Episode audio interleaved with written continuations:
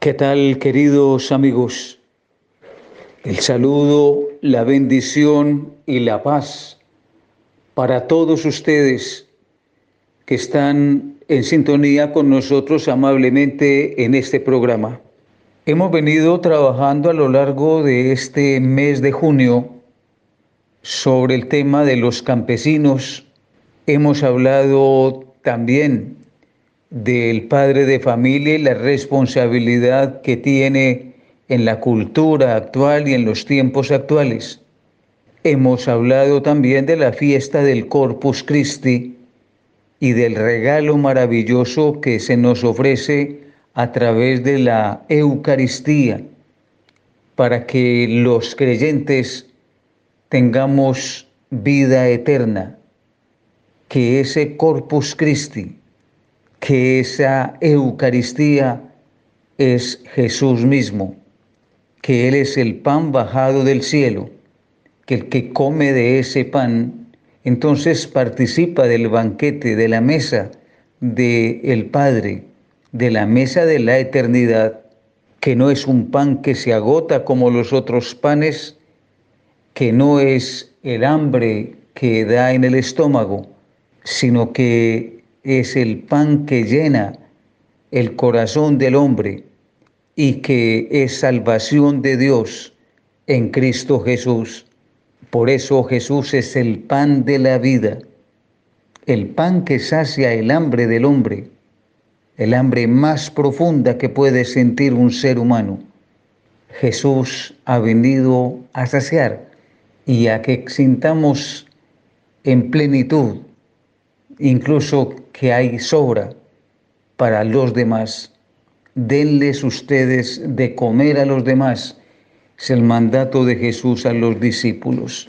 Después de haber hecho este recorrido a lo largo del mes de junio, vamos ahora a terminar este mes reflexionando sobre el tema de la comunión en la iglesia como familia eclesial comunión que se hace en torno a dos grandes pilares, a dos baluartes extraordinarios, a dos hombres revestidos de la gracia de Dios.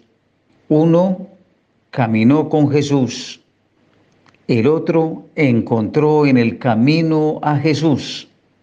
A uno Jesús lo llama para que sea testigo de la fe ante el pueblo judío.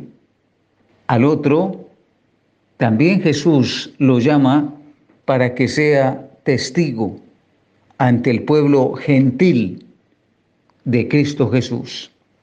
Los dos se encuentran a Cristo resucitado y les cambia la vida. El recorrido ha sido distinto. A Pedro Jesús lo llamó mientras estaba pescando. A Pablo Jesús lo llamó mientras estaba persiguiendo a los cristianos. Los dos fueron llamados. Quien les llama es el mismo maestro. Y el mismo que llama a Pedro es el mismo que llama también a Pablo. En circunstancias distintas, sí, pero es el mismo maestro. Y el maestro que llama a Pedro es el mismo maestro que llama también a Pablo. Y el mismo que instruye a Pedro pacientemente es el mismo que tiene paciencia con Pablo. A los dos, el Señor resucitado les cambia el corazón. Cuando digo Él les cambia el corazón es porque les cambia la vida. Los dos tenían proyectos distintos. Pedro, pescador, empresario, grandezas, anhelos de ser grande, pero también era celoso. Pablo también tenía sus intereses, era militar, también celoso y anhelos también de ser grande. El encuentro con Jesús les da un nuevo horizonte a la existencia. La vida les cambia y totalmente, radicalmente. Pedro ya no será entonces más el pescador. De ahora en adelante será un pescador de hombres. Pablo de ahora en adelante no será tampoco un perseguidor, será un defensor de Cristo Jesús. Pedro, ven y sígueme. A Saulo le va a preguntar, ¿por qué me persigues? Y enseguida, ¿quién eres, Señor? Soy yo, a quien tú persigues. La experiencia, pues, del encuentro con Jesús, una experiencia maravillosa, una experiencia extraordinaria, es una experiencia personal, que tanto insiste la iglesia en este tiempo. Se trata de encontrar personalmente a Jesús o dejarnos encontrar personalmente del Maestro. Es que no se puede ser de otra manera. La única manera de ser discípulo de Jesús es dejándose encontrar por Él, siendo miembro de su iglesia, siendo miembro de su escuela, tenerlo por maestro, aceptarlo por maestro, viviendo en profundidad el discipulado, haciéndose auténtico y verdadero discípulo suyo. Para ser discípulo se necesita, se requiere una vinculación estrecha en una escuela, matricularse en la escuela, ser miembro de la escuela. Pero no solamente basta con ser alguien inscrito en una escuela. Se necesita estar en la escuela, se necesita asistir a las clases, se necesita estar con el maestro, escuchar al maestro, seguir al maestro, acoger al maestro. Además de estar con el maestro, de seguir al maestro, se trata también de obedecer al maestro, de obedecerlo, de tal manera que el seguidor de Jesús se vincula a la escuela de Jesús, lo toma como maestro, lo escucha, lo acoge, lo ama. Y porque lo ama, como buen discípulo, entonces lo sigue en esa escuela, se hace a la vida del maestro, imita al maestro. En eso consiste el discipulado. El discipulado es una experiencia de seguimiento del maestro, fielmente. Y entonces el discipulado que fielmente sigue al maestro, que acoge al maestro, que vive al maestro, entonces asume también lo que el maestro le deja como tarea. Y esto es muy importante. Y digo muy importante porque la tarea del maestro se debe llevar a feliz término. Yo no puedo ser discípulo de una escuela si no hago la tarea que el maestro me coloca, que el maestro me deja. Ordinariamente, el maestro al otro día estará revisando las tareas de los alumnos. Un buen maestro evalúa al alumno para ver si ha hecho la tarea, cómo la ha hecho, corregirle si es necesario corregirle, incentivarlo si es necesario motivarlo. Creo que en esa misma línea se encuentra la iglesia de nuestro tiempo. Por eso es tan importante celebrar a San Pedro y a San Pablo en estos días. Es una iglesia en salida, es una iglesia en misionera, no caprichosamente, no estratégicamente, sino que esa es la tarea que el maestro le ha puesto a los discípulos. Ser misionero, hacer la misión de la iglesia, no es cosa distinta que pertenecer a la escuela de un maestro. El maestro es Jesús.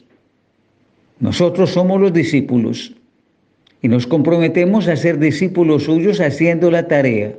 Nos vinculamos con esta escuela a través del bautismo, pero sentimos aquella palabra del maestro.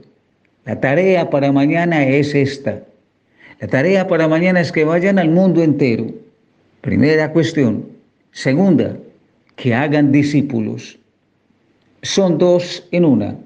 Como cuando el profesor le dice a uno, saque una hoja, tome una hoja y conteste dos preguntas, una y dos. Primera, vayan al mundo entero y anuncien el Evangelio. Dos, hagan discípulos.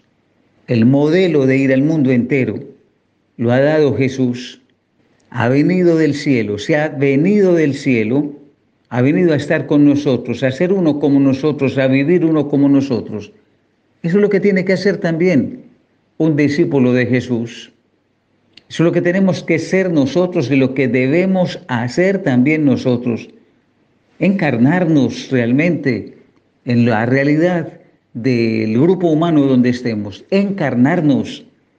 Encarnarnos significa asumir la condición de vida, vivir como vive la gente, entre la gente, en medio de la gente, no haciendo lo que hace la gente, pero viviendo en medio de la gente, en medio de la realidad de la gente.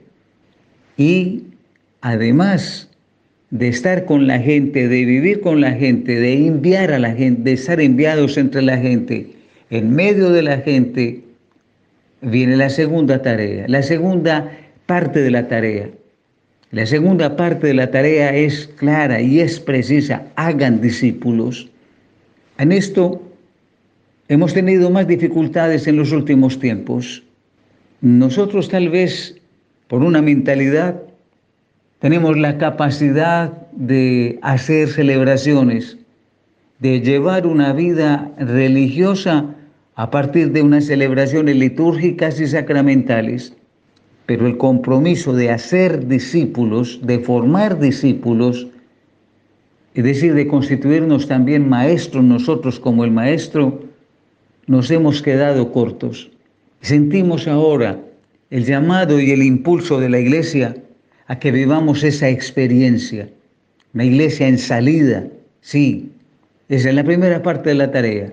Pero una iglesia no solamente en salida, una iglesia que va a ser discípulos y que va a ser discípulos no para nosotros, al estilo de nosotros, no al capricho de nosotros, sino una iglesia que va a ser discípulos para Jesús, para la escuela de Jesús, para que sigan al Maestro, para que vivan la experiencia del Maestro. No hacemos discípulos para nosotros, hacemos discípulos para Jesús, discípulos que vivan la experiencia de Jesús en este ambiente. Entonces tenemos de frente a nosotros a San Pedro y a San Pablo, dos columnas, dos fundamentos de la iglesia. Ellos vivieron el ser discípulos del Maestro de modo distinto, con vocaciones distintas. Pero el uno y el otro consagraron su vida a ir a todas las gentes y además a hacer discípulos. A nosotros en el Nuevo Testamento se nos cuenta la manera como Pedro inmediatamente, lleno del Espíritu Santo, empezó a predicar. Y la gente con admiración le decía, ¿y nosotros qué tenemos que hacer? Y Pedro, lleno de fortaleza, de la gracia del Espíritu Santo, un hombre sencillo, pero por la fuerza del Espíritu Santo predicaba en la plaza pública les decía, hay que convertirse y volverse a Cristo Jesús, asumir el estilo de vida de Jesús, no vivir como están viviendo, sino convertirse, que significa hacerse a la escuela del Maestro y vivir como el Maestro nos está pidiendo, vivir al estilo del Maestro. Pablo, por supuesto, también nos muestra cómo vivió la experiencia de hacer discípulos y los formó. Y modelos de discípulos son Timoteo y Tito, entre otros. Pero Pablo en sus escritos habla de otros discípulos que fue dejando y que fue organizando en las distintas iglesias donde fue evangelizando.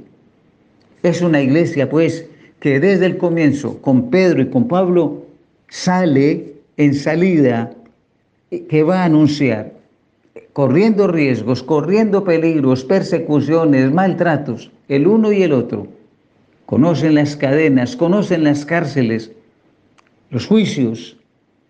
Eso lo conocen en el nombre de Cristo Jesús, pero no paran. Y no pueden parar porque el Espíritu Santo les empuja a no parar. Y no pueden parar porque además tienen que dedicarse a formar discípulos que se encarguen, cuando ellos ya no estén, de darle continuidad a lo que ellos han recibido. Y eso es lo que transmiten. Y para eso forman gracias a Pedro y Pablo, la iglesia ha conservado esta comunión, esta unidad en la fe, en la doctrina, en el quehacer pastoral, en la labor misionera. Gracias al testimonio de Pedro y de Pablo, hoy nosotros somos creyentes. Gracias a Pedro y Pablo, hoy también nosotros reafirmamos nuestra fe y nuestra comunión con el Papa Francisco, con él y con sus sucesores, con él y con sus antecesores. Benedicto XVI, San Juan Pablo II, San Pablo VI, San Juan XXIII.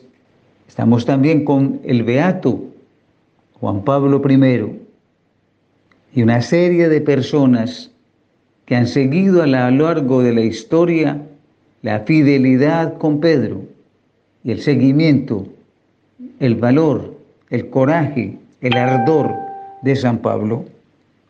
Vamos a pedirle entonces al Señor que nos dé a nosotros la capacidad de orar por el Papa Francisco y de comprometernos a estar en unión con la Iglesia, aun en los momentos más duros, más complejos y más difíciles, como el de nuestro tiempo. Es cierto que no es fácil, que es difícil tantas situaciones que se nos presentan, pero cuando la mar se atormenta, cuando las olas se encrespan, cuando los vientos se vuelven violentos y agresivos, Jesús, el ancla de nuestra vida, nos dice, no tengan miedo, yo estoy con ustedes y les acompaño hasta el fin de los tiempos. Señor, llena de sabiduría, de salud, de fortaleza y de paz el corazón del Papa Francisco.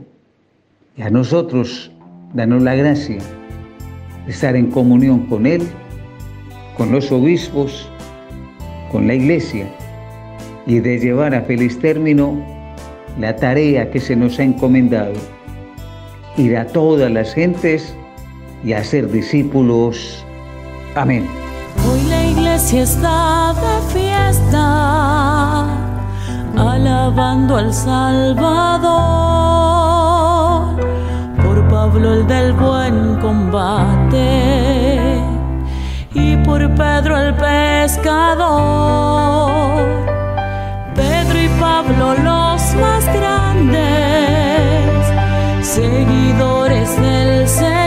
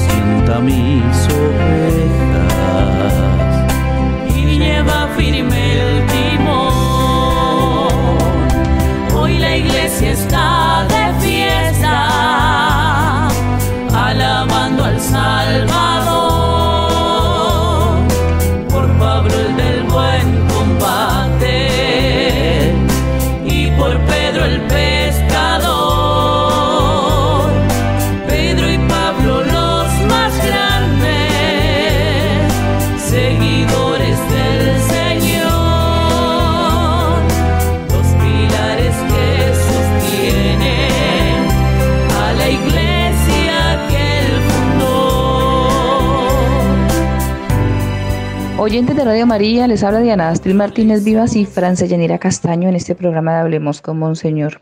Estamos ya en la doceava semana del tiempo ordinario, dándole gracias a Dios por el don maravilloso de la vida, gracias a Dios por este programa, a Monseñor Julio que nos permite este espacio para la catequesis, a todas las personas que se encuentran en producción, a las personas que hacen posible que nosotras podamos estar aquí al aire en este momento y que ustedes nos están escuchando.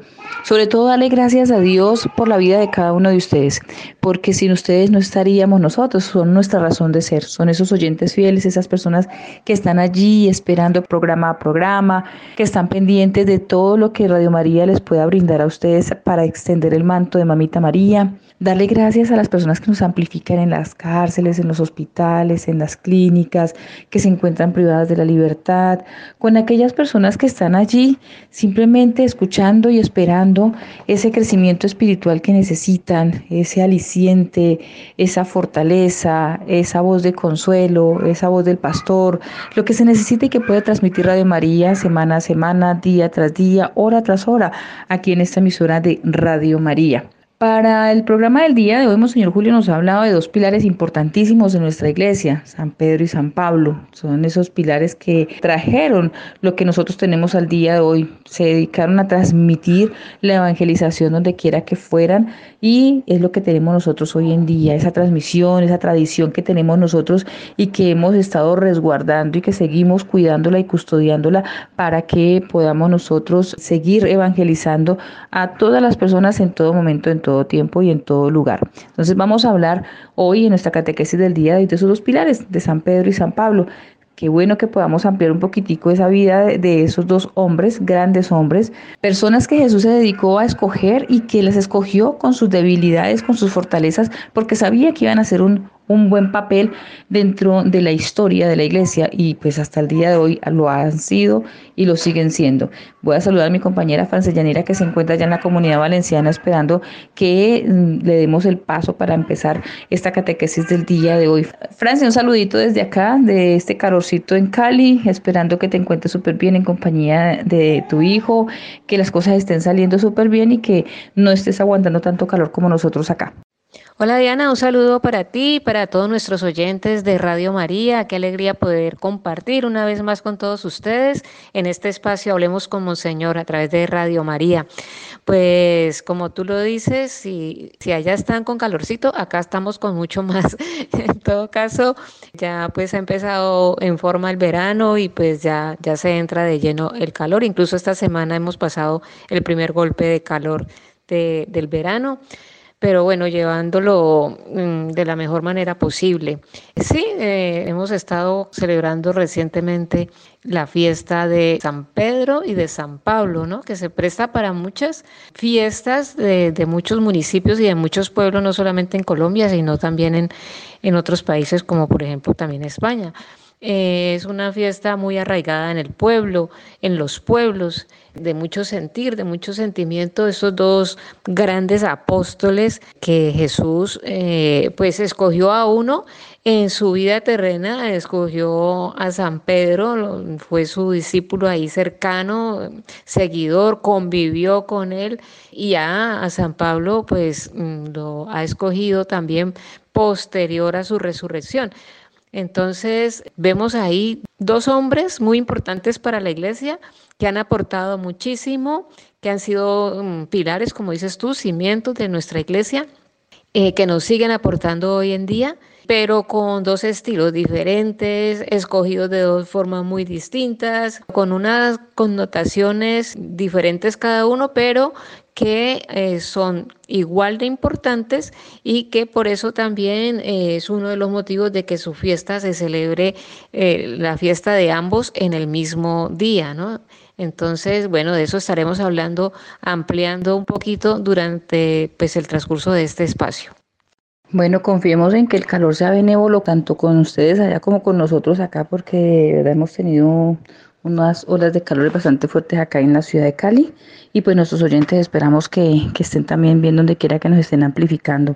La fiesta de San Pedro y San Pablo es una fiesta que hemos vivido esta semana y que nos parece a nosotros que no debemos dejar pasar de largo, sino que debemos profundizar un poquitico acerca de esos dos apóstoles, como bien lo decíamos, señor Julio, que son pilares fundamentales para nosotros y que además yo siempre me he declarado una gran Paulina porque digo que como Pablo somos todos nosotros los discípulos y somos absolutamente todos los laicos porque hemos recibido de tradición de los apóstoles es esa voz y ese ejemplo de Jesús, pero no lo vimos como si lo hizo, por ejemplo, en su momento San Pedro. Él sí estuvo con él, fue su discípulo, se convirtió en un gran apóstol y también fue elegido por Jesús como la piedra que eh, en Mateo 16, 18 dice, eres Pedro y sobre esta piedra edificaré mi iglesia. Entonces, el escoger a un discípulo yo digo que es de los más completos en cuanto a la parte humana. Pedro fue una persona frágil, apasionada, una persona fuerte, primaria, una persona que se dedicó a seguir a Jesús de una forma radical, pero también tenemos en cuenta de que su forma primaria lo hacía cometer errores, como todos y cada uno de nosotros. Me pongo pues a mí ahí de ejemplo, una persona primaria, una persona que reacciona, una persona que ante el dolor eh, llora, eh, de pronto también se equivocó, negó a, Jesús, pero también lloró, pidió perdón.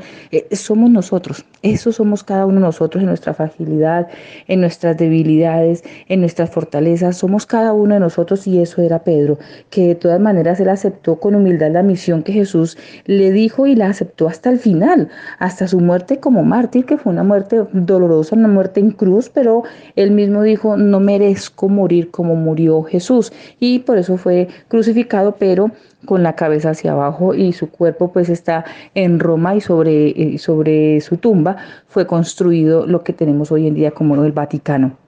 Nosotros lo que tenemos que tener claro en cuanto hace parte de discípulos y que se convirtieron en los grandes apóstoles que se dedicaron a llevar el Evangelio a donde quiera que ellos iban, es que en el encuentro con Jesús hay una radicalidad.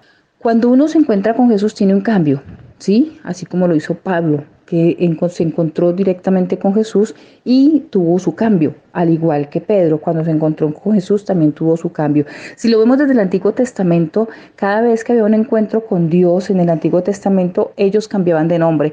En el Nuevo Testamento, en, en su época, también fue lo mismo, se encontraban con Jesús y cambiaban su nombre, porque era el, demostrar que ya no son los mismos, somos otras personas, somos diferentes y vamos a actuar de una manera diferente, una conversión basada en un encuentro real con Jesucristo, que es lo que yo digo que nos falta a todos y cada uno de nosotros, que podamos nosotros tener ese encuentro real con Cristo y al encontrarnos cambiar verdaderamente. El Papa Francisco en una de sus homilías en el 2021 dijo que tanto Pedro como Pablo experimentaron el amor de Cristo, los sanó y los liberó y por ello se convirtieron en los apóstoles y ministros de liberación de los demás, que era lo que ellos anunciaban, un evangelio que les daba libertad, de pronto no la libertad que espera el mundo, sino una libertad de corazón, que también eso nos llevó a vivir el primer concilio de Jerusalén. Esa libertad que podía el ser humano y que puede al hoy el ser humano transformar su existencia y vivir de una manera completamente diferente al aceptar en su corazón la vivencia y el amor de Cristo, que es lo que nos lleva a nosotros Jesús también a que nosotros podamos vivir de una manera diferente. Ellos dos, tanto Pedro como Pablo, fueron llamados y siguen siendo llamados como los fundadores de la iglesia, porque eh, son los que se dedicaron a propagar por completo el Evangelio a donde quiera que ellos fueran, no solamente en el lugar donde se quedaron, sino que se dedicaron a ir a todo lugar. Entonces, qué bueno que podamos reconocer de cada uno de ellos sus experiencias, de pronto sus fortalezas y sus debilidades en cada uno de ellos. Vamos a trabajar cada uno de ellos para que podamos nosotros entender y ampliar un poquitico nuestra mente acerca de lo que cada discípulo en su momento realizaba y sus debilidades y que también a partir de sus debilidades se volvieron fortalezas como lo hacemos nosotros hoy en día. Pablo le hizo soldado, le dio espíritu y luz para recorrer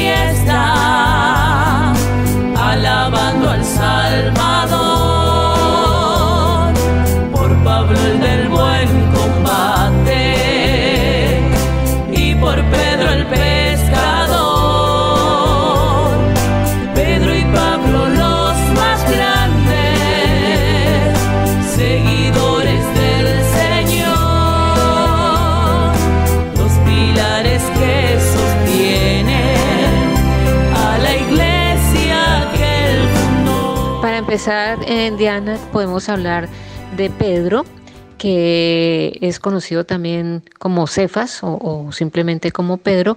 Su nombre de nacimiento era Simón Barjona y era pescador de oficio en el mar de Galilea y desempeñaba su oficio de pescador. Su seguimiento a Jesús de Nazaret fue de una forma como muy radical, ¿no? Fue una, un seguimiento con mucho compromiso. Se sintió mm, desde el principio muy tocado por la persona de Jesús y hizo un, seguimiento como muy también de apego, ¿no? Como nos puede pasar también a nosotros eh, en el trato con, con, las personas que tenemos a nuestro alrededor, cuando admiramos demasiado a una persona, sentir ese amor, ese seguimiento, pero también como ese apego, ¿no? También a, Jesús. Simón Pedro, como también le, le solemos decir, es ese apóstol que se sentía como muy compenetrado con los ideales de Jesús, con lo que Jesús anunciaba, con el estilo de, vida de Jesús, con todo lo que Jesús vino a, a, proclamar. Entonces él se sintió desde el principio de su llamado, se sintió muy comprometido con esta causa, ¿no? Y amaba profundamente a nuestro Señor Jesucristo.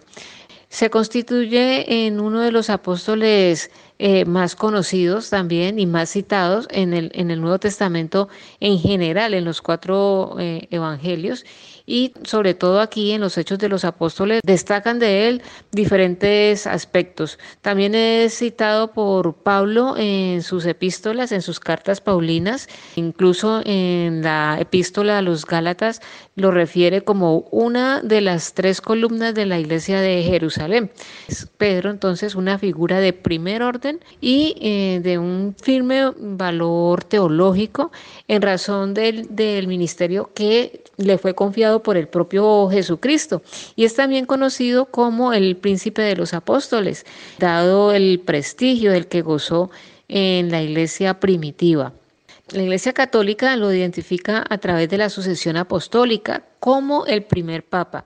Se basa nuestra iglesia, entre muchos argumentos, en las palabras que le dirigió Jesús cuando le dijo, Tú eres Pedro y sobre esta piedra edificaré mi iglesia y el poder de la muerte no prevalecerá contra ella. Yo te daré las llaves del reino de los cielos, y todo lo que ates en la tierra quedará atado en el cielo, y todo lo que desates en la tierra quedará desatado en el cielo. Eso lo encontramos en el Evangelio de San Mateo, en el capítulo 16. Es por eso, pues, que San Pedro ha sido para nosotros los católicos, lo hemos tenido siempre como el primer papa, ¿no? Y de ahí en adelante eh, después de él ha venido como esa sucesión apostólica donde hemos ido teniendo pues los papas posteriores, pero siempre él lo hemos tenido como esa, esa primera piedra con la que Jesús quiso construir esta iglesia, ¿no? Nuestra iglesia universal, nuestra iglesia católica. De él conocemos varios, varios pasajes. Por ejemplo, conocemos de San Pedro que era un hombre que así como amaba tanto a Jesús y como lo seguía tanto, también a veces por su apego se negaba como a ciertas cosas que estaban dentro del proyecto de Jesús. Por ejemplo, cuando Jesús quiso lavar los pies a sus, a sus discípulos, a sus apóstoles, y Pedro como que no se sentía merecedor, ¿no? Como que no quería. Sin embargo, pues accede porque Jesús explica el motivo o la causa de, ese acontecimiento. Mm, lo vemos también que es el primero también que identifica a Jesús como el Hijo de Dios, como el Mesías, y es ahí cuando Jesús le dice estas cosas no te, te han sido dadas a conocer por, por Dios, ¿no? Le dice que de ahora en adelante se llamará Pedro, que, quiere, quería decir roca, porque sobre esa roca iba a construir su iglesia. Lo conocemos también a, a San Pedro negando a Jesús, incluso en tres veces negándolo cuando una vez Jesús es arrestado, ¿no? Bueno, pues vemos a Pedro en muchas situaciones en las que aunque quiere tanto a, al Señor, aunque ama tanto a Jesús, aunque lo sigue como con ese compromiso y como con esa decisión, sin embargo vemos a un Pedro que muestra como unos aspectos muy, muy de nosotros los seres humanos, como es el, dudar, eh, como es el, no sentirse merecedor, como es el, sentir miedo. Bueno, todos estos aspectos con los que nos identificamos nosotros en el seguimiento a Jesús también, ¿no? A veces nos falta la fe, a veces simplemente callamos cuando se trata de defender nuestra fe, cosas que a veces nos pasan por esas condiciones humanas que, a veces nos limitan, ¿no? Y eso, esas, esas cosas así las encontramos en Pedro y sin embargo con todas esas limitaciones de Pedro, pues ha sido uno de los pilares de la iglesia, ha sido la roca donde el mismo Jesús quiso empezar a construir su iglesia. Entonces, mm, pienso que, que, San Pedro, apóstol, San Pedro, discípulo, San Pedro como el primer papa de la iglesia, pues mm, nos dice a nosotros que en medio de nuestras limitaciones también nosotros podemos llegar a ser para la iglesia de gran valor, de mucha importancia y podemos dejar a nuestra iglesia eh, unas herramientas y aportar muchísimo a nuestra iglesia católica. Pedro sigue pescando.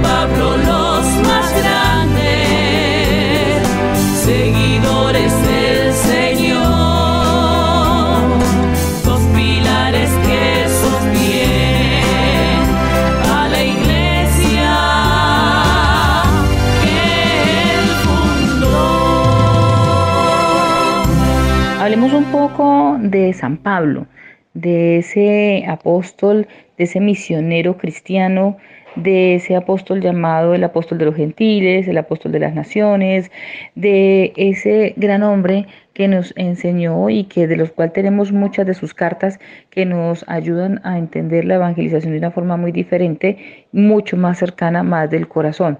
¿No? Eh, de él conocemos frases como si Dios está con nosotros, ¿quién podrá contra nosotros?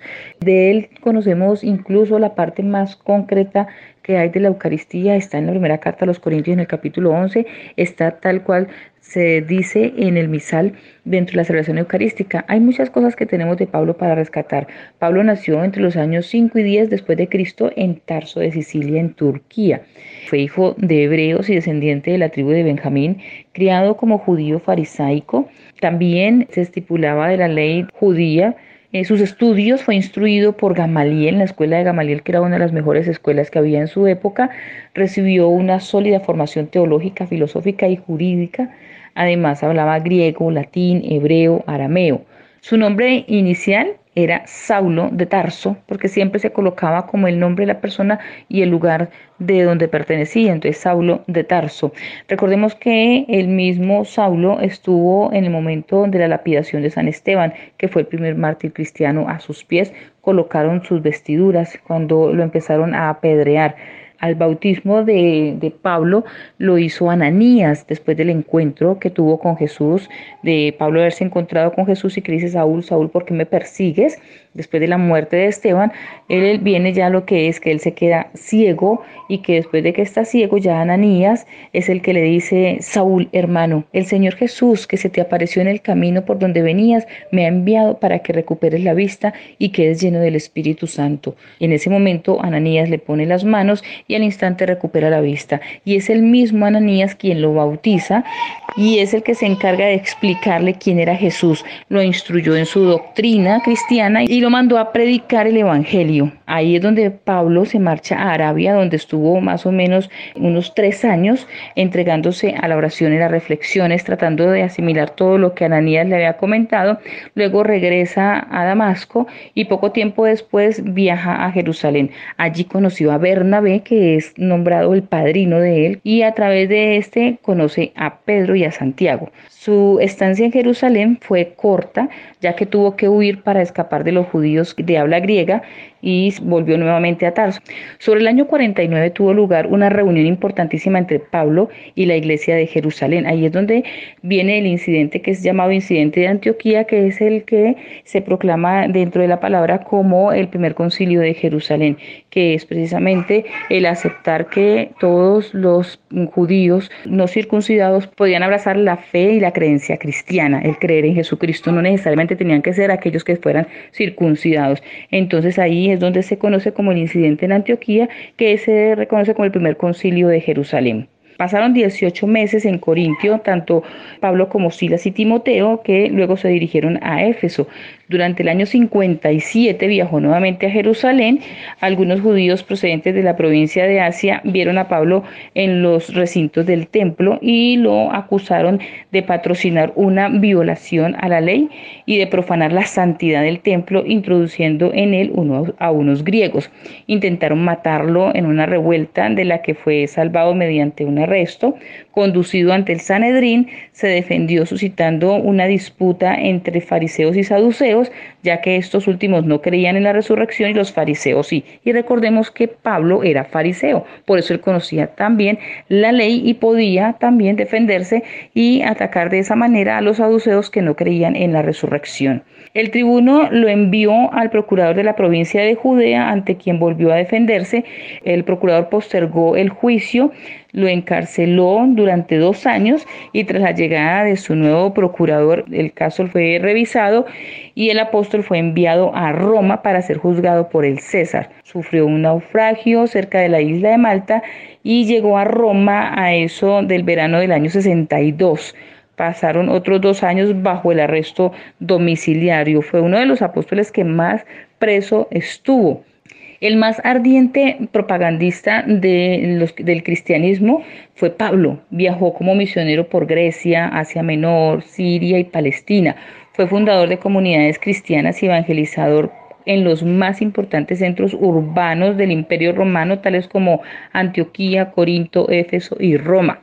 Sus escritos adaptaron el mensaje de Jesús en la cultura helenística imperante en el mundo mediterráneo, facilitando su extensión fuera del ámbito cultural hebreo en donde había nacido y fueron aceptados unánimemente por todas las iglesias cristianas. Se le atribuye más de la mitad de los libros del Nuevo Testamento. La muerte de Pablo se cree que fue mm, alrededor del año 62. Él murió decapitado en Roma. Fue uno de los que, de los que nosotros podemos decir que más cartas se tiene en el Nuevo Testamento. Y él decía que eh, no tenía que envidiar a los demás porque él decía, son hebreos, yo también, son israelitas, yo también, son descendencia de Abraham, también yo. ¿Son ministros de Cristo? Pues delirando hablo un poco, yo más. En fatigas, más. En cárceles, más. En azotes, muchísimo más. En peligros de muerte, muchas más. Cinco veces recibí de los judíos 40 azotes menos uno. Tres veces me azotaron con varas, una vez fui lapidado, tres veces naufragué, un día y una noche pasé náufrago en alta mar. En mis repetidos viajes sufrí peligros de ríos, peligros de ladrones, peligros de los que de los de mi raza, peligros de los gentiles, peligros en ciudad, peligros en el despoblado, peligros en el mar, peligros entre falsos hermanos, trabajos y fatigas y frecuentes vigilias con hambre y sed, con frecuentes ayunos, con frío y desnudez. No le tocó para nada fácil la evangelización a Pablo y aún así nosotros hoy en nuestro diario vivir pensamos que la evangelización debiera de ser un poco más fácil. La evangelización cuesta, es difícil, pero no podemos bajar los brazos, sino que al contrario tenemos que este par de hombres que dieron su vida por la evangelización y nos dan ejemplo de que anunciar a Jesús vale la pena. Día me llamaste y lo dejé todo. Y como tu madre te dije que sí. Y a partir de entonces vivo alegrías, también amarguras, pero aquí estoy, Señor, cayéndome y levantándome.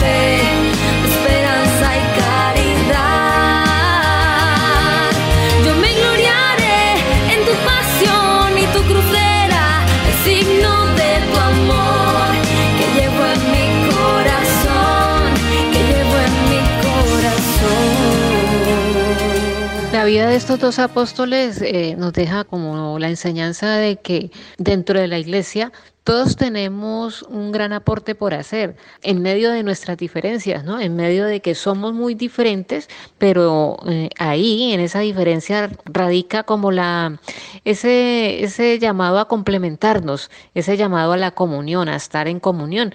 Y por eso pienso yo que estos dos apóstoles pues la iglesia nos los ha querido mm, celebrar y que nosotros los, conmemoremos y los celebremos cada año en una sola fiesta, ¿sí? De hecho, la, la fiesta se llama la solemnidad conjunta de San Pedro y San Pablo. Como han sido pilares de la iglesia, como han sido fundamentos, cimientos de nuestra iglesia, y como la misión del uno y la misión del otro eh, se han complementado tanto, pues pienso que viene siendo para nosotros como ese llamado, ¿no? A que nos complementemos con nuestros hermanos y que en conjunto, en comunión, podamos seguir eh, nosotros llevando a cabo la misión que Jesús nos ha encomendado llevar adelante. Pedro más, más, como más tímido, se podría decir, eh, que incluso en, en, sus primeros años de predicación lo hizo solo al pueblo judío y ya posteriormente se abrió, ¿no? Como a ese ideal también de Pablo de que el evangelio debía ser para todos los pueblos y de hecho, pues así ha sido. Entonces, por eso yo creo que, que nosotros debemos aprovecharnos de que la iglesia en su sabiduría nos ha puesto esta celebración de dos mm, hombres que se diferencian un poco en sus estilos, en sus formas de ser, eh, en sus orígenes también, eh, a lo que se dedicaba cada uno, pero que tienen en común ese amor por Jesucristo, esas ganas de sacar adelante la causa del Señor, esas ganas de construir iglesia, de ser iglesia, de hacer un apostolado, de que el Evangelio sea para todos, de que Jesús sea conocido y amado y seguido por todos. Entonces, eh, viene siendo como ese, como el llamamiento, ¿no? A que en medio de nuestras diferencias entendamos, nos reconozcamos como iglesia y entendamos que eh, es allí, en esas diferencias donde radica el valor de cada uno y que el aporte que podemos hacer como iglesia eh, siempre será muy valioso, siempre será importante para nosotros y para otros, ¿no? Entonces, la fecha, según la tradición, eh, podría ser el aniversario de las muertes de, ambos o también podría ser el aniversario de, del traslado de, las reliquias de, cada uno. ¿sí? En, en, las últimas décadas esta fiesta ha sido de mucha importancia y también para el mundo ecuménico, ¿no? para quienes llevan esta causa del ecumenismo. De hecho, eh, en una ocasión, eh, el Papa de Roma y el Patriarca de Constantinopla han oficiado servicios diseñados para que sus iglesias estén más cerca de la intercomunión. Sea que también la figura de San Pedro y San Pablo nos llama a eso, ¿no? A que en medio de las diferencias busquemos lo que nos hacen comunes, que es el seguimiento a, Jesús, que es el seguimiento a Cristo, y aprovechemos más eso, resaltemos y promovamos más eso, ¿no? Lo que tenemos en común y lo que nos hace sentir iglesia. Pues bien, pues vamos llegando al final de nuestro espacio. Hemos hablado hoy de San Pedro y de San Pablo. Por supuesto que unos cuantos minutos no, no nos dan para hablar de estos dos grandes hombres, porque hay mucho que hablar de ellos, porque hay mucho que resaltar de sus vidas, de sus obras, de su misión. Pero bueno, eh, hemos tratado de rescatar pues algunas cosas importantes de cada uno y que la celebración sirva para eso, ¿no? Para que cada día seamos más iglesia y estemos en más comunión. Nosotras nos despedimos por hoy, invitándolos a que continúen en la programación de Radio María para que en una semana más nos volvamos a encontrar aquí en Hablemos con Monseñor. Y también, pues como siempre, como cada semana, los dejamos con Monseñor Julio Hernando, que, que siempre despide nuestro espacio y nos regala su bendición. Muy queridos hermanos, hemos llegado al final del programa. Agradezco su bondad su cercanía, su oración. Lo encomiendo a Dios, que el Señor lo proteja y lo acompañe. Le invito a que oremos por el Papa Francisco y por la unidad de nuestra Iglesia Católica en estos tiempos duros, difíciles y complejos. Confiemos en lo que nos ha dicho el Señor. Yo estoy con ustedes hasta el fin de los tiempos. Oremos por el Papa Francisco y por sus sucesores porque también el Señor nos ha dicho que no solamente va a estar con nosotros, sino que sobre esta roca edificará la iglesia. Y de nosotros, si permanecemos sólidos y firmes, dependerá el cumplimiento de la promesa de Dios. El Señor les ayude y les bendiga. En el nombre del Padre, del Hijo y del Espíritu Santo. Amén y será hasta la próxima semana, Dios mediante.